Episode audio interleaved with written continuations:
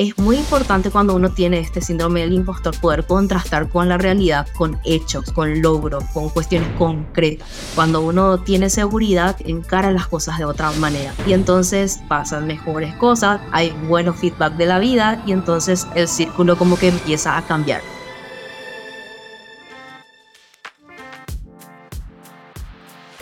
Buenas tardes para todos, bienvenidos a un episodio más de Humans of Platzi. Hoy vamos a hablar de un tema que me tiene, o sea, a mí me toca muchas fibras este tema.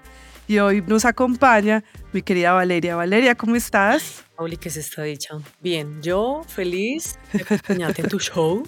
Hoy que no está Edna, em, pero bueno, estoy yo. Yo también les traigo buenos ejemplos, buenas historias. Yo estoy hecha de historias. Aprovechame, aprovechame. Y antes de, claro, y antes de empezar con el tema, que ya les voy a contar, pues quiero presentarles a Elizabeth. Elizabeth, ¿cómo estás? Hola, ¿cómo están todos? Yo súper bien acá. Qué bien. Bueno, y, y, ya les voy, a, les voy a empezar a contar algo, eh, este tema, ¿por qué me toca fibras? Eh, eh, yo hace algunos años tuve un, digamos que un una jefe un poco compleja, voy a decir compleja, en un empleo que tuve eh, y ella todo el tiempo nos decía al equipo de trabajo que éramos muy malos, que, que no hacíamos nada bien, que éramos muy malos, que ella ah, podía hacer lo que hacíamos todos en menos tiempo y mejor.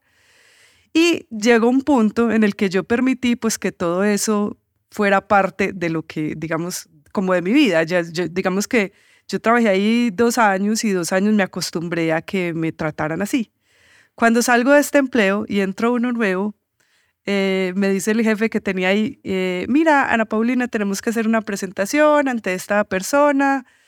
Y yo le dije, listo, ¿y quién me la va a revisar? ¿Quién me va a revisar las diapositivas que yo hice? Y, él me mira como, claro, yo acostumbraba a que esa persona me dijera que era mala, que me revisaba un correo, que me revisaba una, una presentación. Yo me puse a llorar y yo le decía, mira, yo no, o sea, en este momento yo no, no, o sea, yo hago todo mal, yo no sirvo. O sea, me comí el cuento esos dos años a un punto en que a mi nuevo empleo, pues yo de verdad creía que era muy mala y yo incluso le dije a él, mira, yo no sé qué estoy haciendo acá, yo necesito que me revisen eso. Eh, o sea, permití que, que ese lenguaje y ese diálogo y ese discurso pues hicieran parte de lo que yo era en ese momento. Y hoy vamos a hablar entonces del síndrome del impostor de eso de creer que de verdad nos servimos, que estamos ahí porque caímos del, del cielo, no sé, pero no porque merecemos estar ahí o porque sepamos lo que hacemos. Y yo quiero, Ale, que me cuentes por qué Elizabeth es nuestra invitada de hoy. Pues Elizabeth em, está aquí básicamente en, primera instancia porque sabemos de primera mano que ella sufrió el síndrome del impostor. Entonces lo que nosotros queremos es eh, a través de una conversación en la que las tres vamos a contar nuestros problemas con el síndrome del impostor. Enseñarle a la audiencia hoy cómo identificar primero, porque no es solamente como saber que existe, ¿no? Saber que existe y que está allá y que hay personas que lo han sufrido, sino que el síndrome del impostor no siempre es claro para uno como, como lo está viviendo, ¿sí? Como si eso que está viviendo en el trabajo eh, tiene que ver con el síndrome del impostor, es como, ¿cómo hago para ponerle ese nombre, ¿no? ¿Cuáles son los síntomas?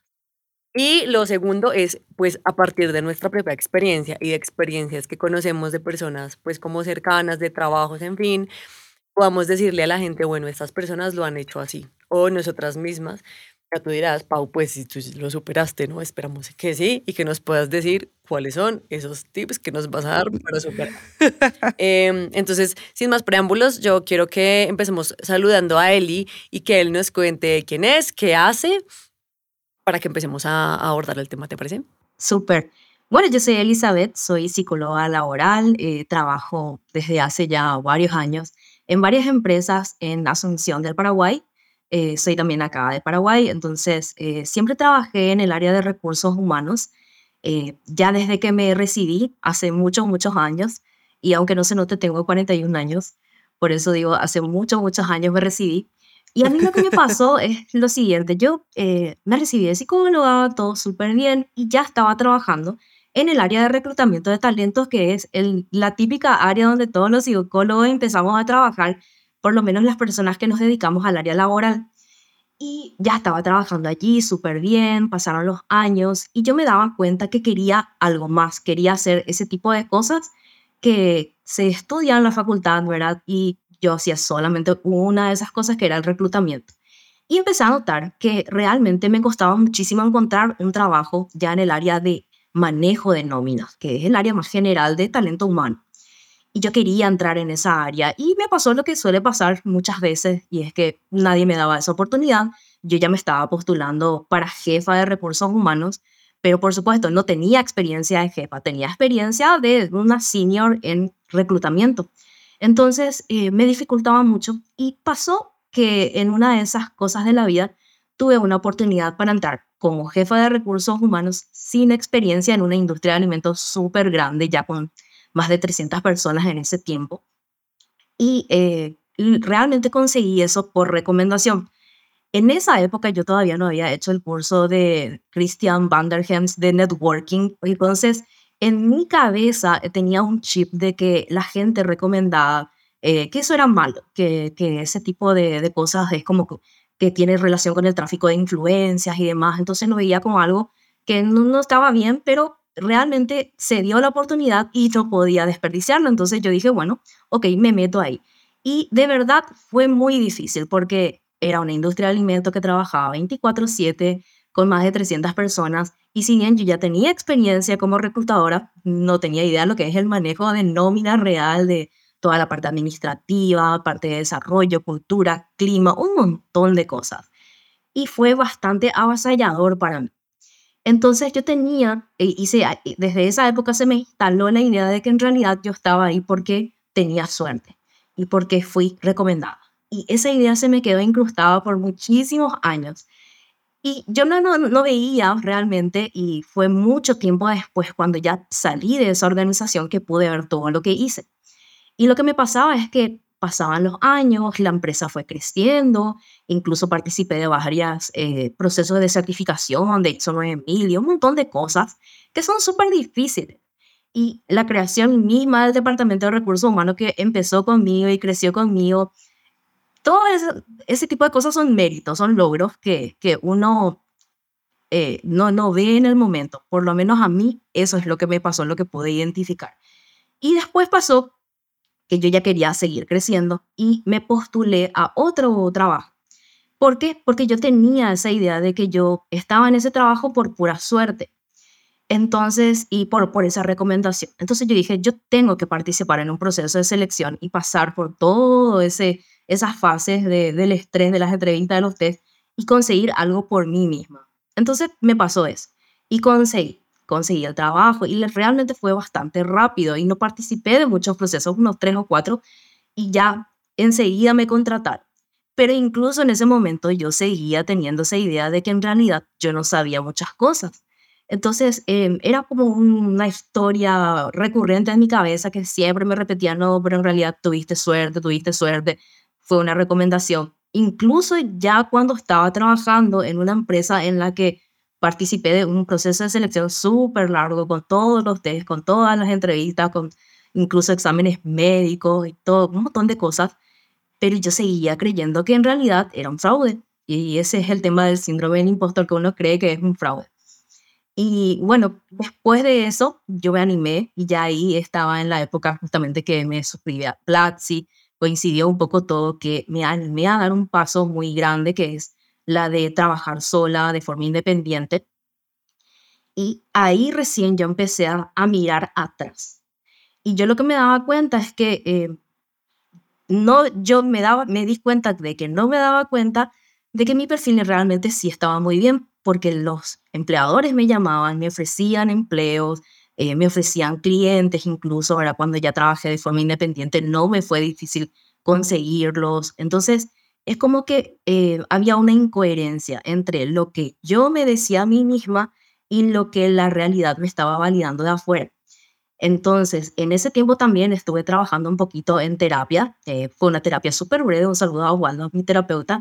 Y ahí, recién hablando, es que al hablarle al terapeuta, empecé a escucharme y empecé a darme cuenta de que en realidad era yo la que me estaba llenando la cabeza de que no, de que era todo suerte. Y sí, es cierto que esa primera experiencia que tuve por una recomendación, claro que fue suerte, pero una cosa es tener un golpe de suerte y otra cosa es sostener la suerte en el tiempo. Eso no se puede sostener con suerte, eso se sostiene con trabajo, con mucho trabajo duro especialmente. Entonces, esa era la parte que yo no veía, yo veía solo un lado. Y recién al hablar con otros empecé a darme cuenta de que evidentemente eh, si era recomendada y no me iba bien, claro que me iban a echar, me iban a despedir pronto del trabajo. Pero yo estuve bastante tiempo en ese lugar y después pude conseguir otro trabajo en donde estuve también bastante tiempo. Y, eh, pero bueno, no, yo no sé, soy psicóloga, yo estudié todo eso en la facultad, pero cuando te pasa a vos es diferente, ¿verdad? En, en, serio, es... Hay varias cosas interesantes que tocas. La primera es que eh, como aprendiste a identificarlo mucho tiempo después de que te había pasado, cuando ya estabas directamente en terapia y lo exteriorizaste, ¿no? Entonces aquí voy a hacer un alto en el camino, solamente para que nos enfoquemos primero en eso. Como entonces, cuando nos dimos cuenta y cómo nos dimos cuenta de que estábamos sufriendo de síndrome del impostor, ¿no?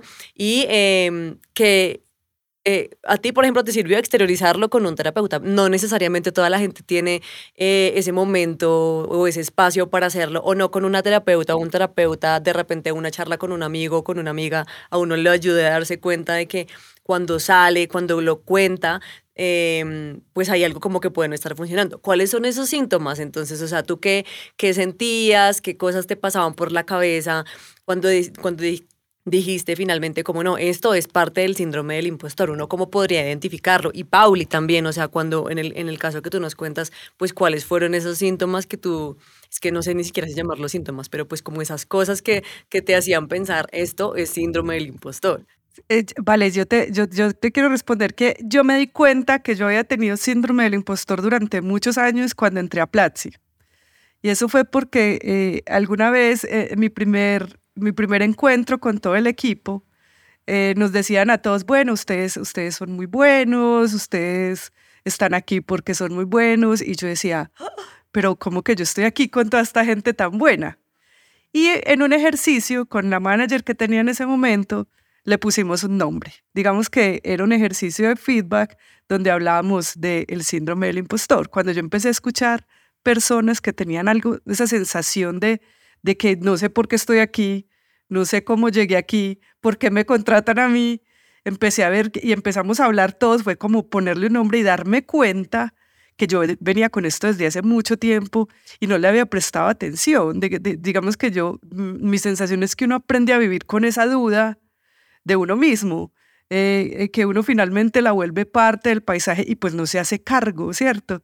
Eh, cuando Elizabeth dice, bueno, el terapeuta, como que lo identifico, yo me siento digamos que en mi caso no fue esa terapia, pero fue esa conversación quien dijo, wow, yo, yo tengo todo esto que estamos hablando, yo tengo todo esto que todos están aquí compartiendo y pues solo hasta hoy me estoy haciendo cargo, pero no porque no quisiera, sino porque realmente no me había dado cuenta.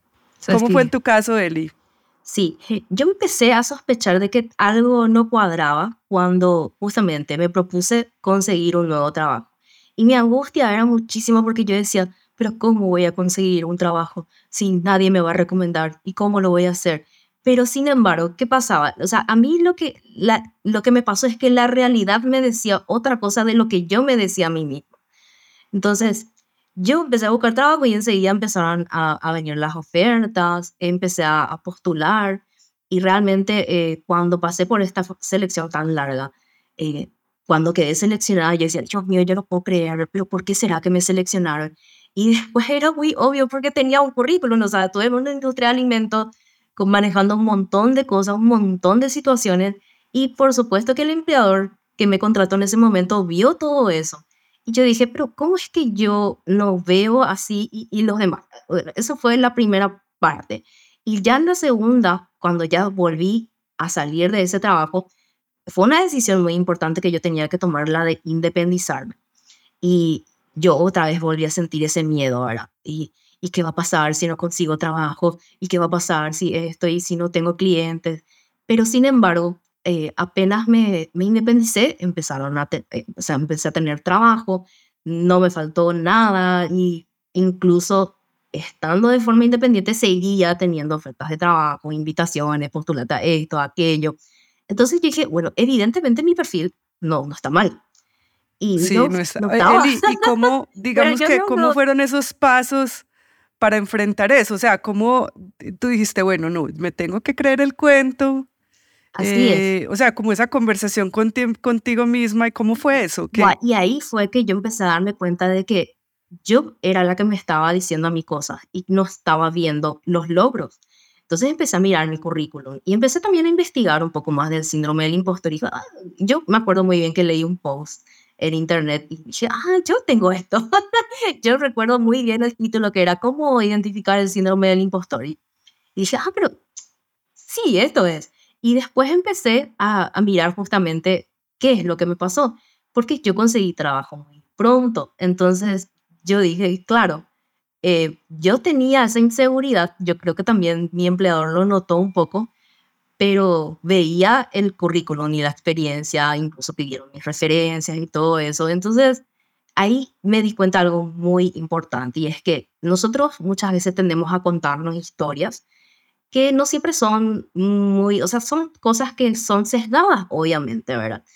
Pero eh, ahí está la realidad es muy importante cuando uno tiene este síndrome del impostor poder contrastar con la realidad, con hechos, con logros, con cuestiones concretas. Entonces yo empecé a enfocarme en eso, empecé a decir, bueno, realmente acá hay esto.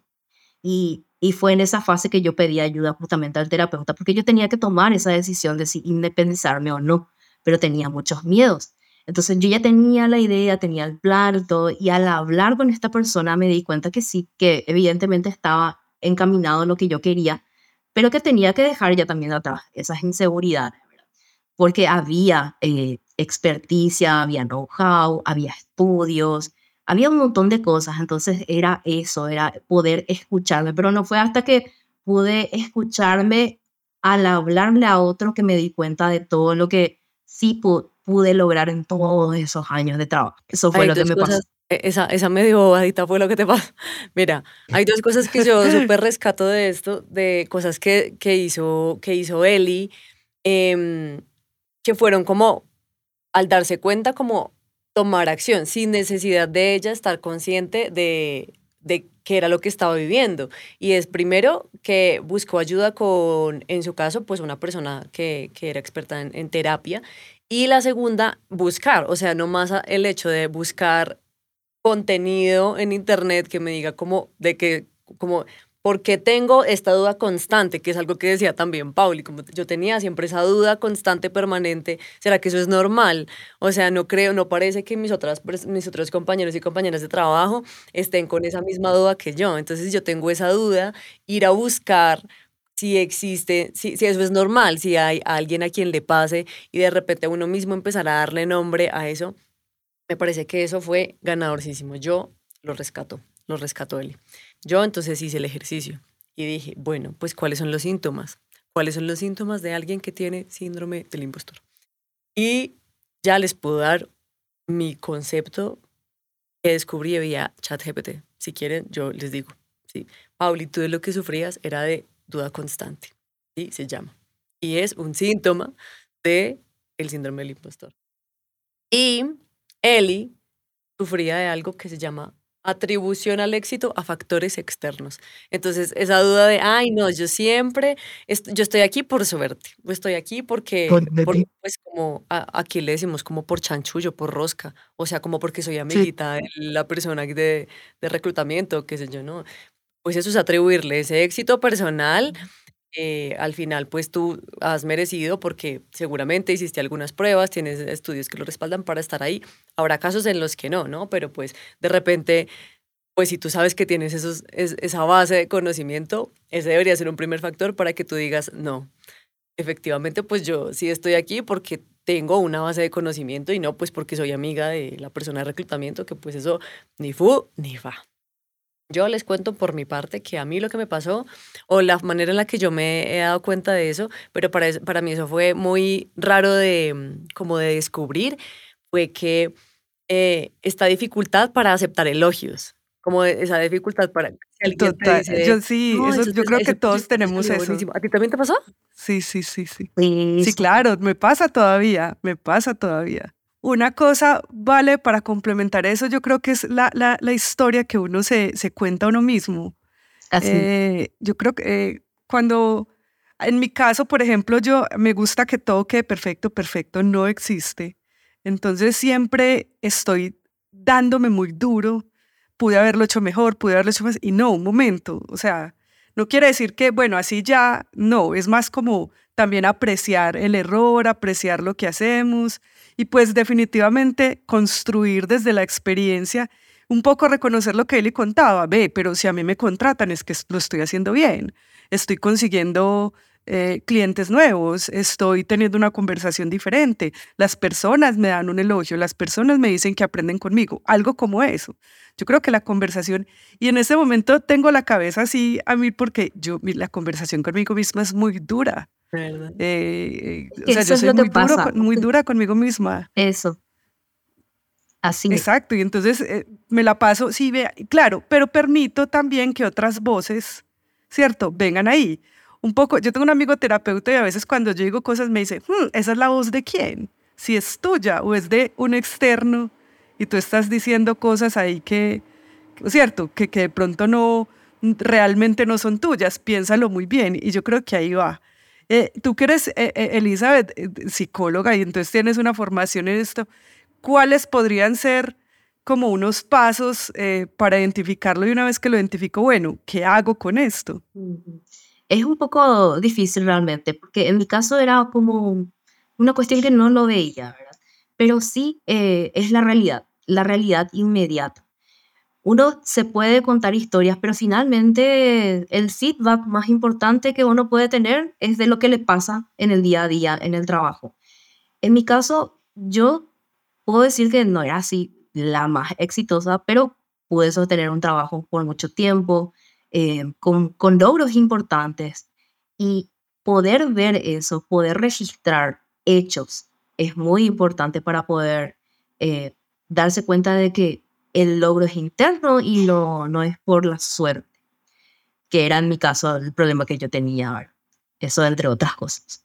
Oye, Eli, ahora, bueno, nos contaste como de esta, esta primera parte, digamos, esta parte de tu vida se llama como en busca de la felicidad, eh, esta parte de tu trabajo en donde sufriste como de, de, síndrome del impostor, saliste de ahí y pues decidiste emprender. Digamos que ahí vamos en la historia. Pero al momento de emprender hubo algo que hiciste que fue trabajar muy fuerte en tu marca personal. ¿Cierto? Es algo como que hiciste, te ayudaste de herramientas y todo, que eso está súper cool. Ya, ya nos, nos gustaría que nos contaras. Y al, eh, como que uno entiende que para construir su marca personal, pues uno tiene que decirse las verdades de todo lo que es y todo lo que ha hecho. Y como interiorizar las cosas positivas y todo, todo lo que ha logrado eh, durante su tiempo de, de, de, vida laboral para poder venderse adelante. Entonces, cuéntanos un poquito cómo fue ese proceso de empezártela a creer y de empezar a trabajar en tu marca personal para emprender. Sí, y ahí entra un poco justamente ya mi otra fase que ya más con Platzi. Eh, esa terapia fue muy breve. Eh, yo recuerdo que lo que quería era tomar la decisión de emprender, lo hice, ya me lancé y un poquito antes de emprender yo adquirí la suscripción porque una cosa positiva que tiene el síndrome de impostor, no sé si a ustedes les pasó, pero por lo menos a mí sí, es que como yo tenía un complejo de que en realidad era un fraude y que no sabía lo suficiente, entonces yo me esforzaba muchísimo para mantenerme actualizado con cursos, con capacitaciones, hacía un montón de investigación, leía libros, porque yo pues no sabía mucho, entonces tenía que saber. Y eh, entonces eh, me interesó mucho tener esa suscripción y eh, eso fue antes de emprender. Y lo primero que empecé a hacer es prepararme. si voy a emprender, tengo que financieramente estar ok. Empecé a hacer cursos de finanzas personales, y todo ese tipo de cursos lo que me daba era seguridad para poder lanzarme. Y después de que ya me lancé, obviamente la realidad del freelancer, ¿verdad? Que hay un montón de variables que por supuesto que no estaban en los planes que van surgiendo, pero yo empecé a notar que con, con cada problema que surgía, decían, seguramente que en plan si hay algún curso o algún profesor explica algo de eso. y empezaba a investigar y eso me daba más seguridad, más seguridad. Y cómo fue el tema de la marca personal fue muy chistoso porque uno de los primeros cursos que empecé a hacer fue eh, primero el de la marca personal, el de networking de Christian, que no me olvidé porque realmente fue uno de los cursos que más me gustó. Y después los cursos, los primeros que se hizo de LinkedIn. ¿Y qué pasó con LinkedIn? Fue muy chistoso para mí porque yo dije, ay, es, pero es un red fácil. Y empecé a ofrecer, porque yo ya estaba ahí desde independiente, eh, empecé a ayudarle a la gente para hacer sus currículum, optimizar sus perfiles personales. Y de esa forma, en realidad, no es que me metí en marca personal de, de entrada. En realidad, lo que empecé a hacer es ayudarle a la gente a optimizar sus perfiles en LinkedIn y me daba cuenta que les ayudaba a ellos pero al ayudarle a ellos yo también iba mejorando mi perfil porque estaba justamente haciendo esos cursos, esos tips. Y lo que empezó a pasar es que mi perfil empezó así, me empezaban a llamar de, de Brasil, de Argentina, de España incluso, a ofrecerme trabajo, ¿verdad? Y yo realmente no estaba interesada porque me estaba gustando mucho esa nueva fase, ¿verdad? Pero después sí, ya, ya tuve esta propuesta en la que estoy ahora, que, que sí, ahí ya me, me compraron porque me agarraron por mi lado más débil, que es justamente la creación de algo nuevo, el desarrollo. Y, bueno, pero eso ya fue después. Realmente en ese momento yo me di cuenta que todas esas capacitaciones que yo adquirí, por eso es que en un post de Twitter hace poco posté que Platzi es mi as bajo la manga, porque realmente así cada vez que yo siento así como una inseguridad o algo, yo digo, mm, sí, seguramente que no sé, pero seguramente que alguien ya sabe, algún, algún curso debe haber. Y lo que me está pasando es que sí, efectivamente, como los cursos se mantienen muy actualizados, yo tengo esa seguridad de que, de que voy a poder lograr, de que tal vez en este momento no sepa, pero después sí voy a saber y voy a poder resolver más problemas. Eso es muy importante y creo que marcó la diferencia de justamente de dejar atrás ya ese síndrome del impostor. Y de hecho que en este último trabajo que conseguí, en el que sigo ahora, de verdad ya era otra Elizabeth porque ya estaba mucho más segura de mí misma y fue, fue muy lindo. Y además el proyecto en el que me embarqué, que por supuesto que era recursos humanos, sigo siendo jefa de recursos humanos, manejo de nómina, todo lo normal. Y, pero además, todas estas cosas de marca personal que fui aprendiendo eh, me ayudaron también a manejar conceptos de videos. Yo tengo mi canal de YouTube, tengo mi blog, tengo un montón de cosas eh, que fui trabajando. Y eh, al final todo eso me sirvió porque parece que no tiene nada que ver con la psicología ni con recursos humanos, pero a mí me pasó que, que sí, en uno de esos cursos de marca personal que hice, eh, decían, y yo sí tenía, por supuesto que cometí muchos errores en marca personal, es muy normal porque nadie te enseña ese tipo de cosas. Normalmente cuando uno está estudiando en la facultad, por lo menos en mi tiempo no se hablaba de esas cosas. Entonces me pasó que haciendo esos cursos de marca personal me di cuenta que eh, a mí me gustan muchas cosas y ese es un problema a veces. Uniendo un poco esa idea tuya, yo creo que dijiste una cosa muy importante y es que identificaste algo en lo que eras buena y te gusta. Yo creo que ese puede ser un buen, un, un buen paso para, para pelear con ese síndrome del impostor, porque muchas veces creemos que es que tenemos que ser buenos en todo. Y no, no, si tú eres bueno en si tú identificas tus capacidades y lo que eres bueno, pues definitivamente vas a sobresalir en algo. Y pues el valor agregado o ese, ese picantico que tú le das propio, pues va a permitir que entonces empieces a sobresalir y puedas pelear, pelear con ese síndrome del impostor. Yo creo que ese es una, un muy buen tip y es identificar algo que te gusta, que sabes que eres bueno y pues eh, digamos especializarte.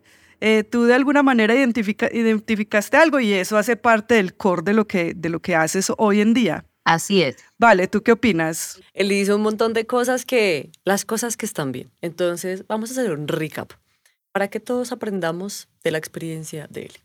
Lo primero, reconoció y aceptó que tenía el síndrome del impostor, ¿no? O sea, el primer paso es ponerle nombre, ya que uno sabe, pues, de qué sufre, uno puede buscar una solución. Lo segundo fue que habló directa, pues como abiertamente respecto a esa situación que ya estaba viviendo, que no le parecía tan natural dentro del entorno en el que estaba y bueno, lo habló, está bien, con un amigo, con un terapeuta, con quien sea, ¿no? Pero pues como que mm, poder exteriorizarlo y estar, hacer las paces con eso para dar un paso, ¿no?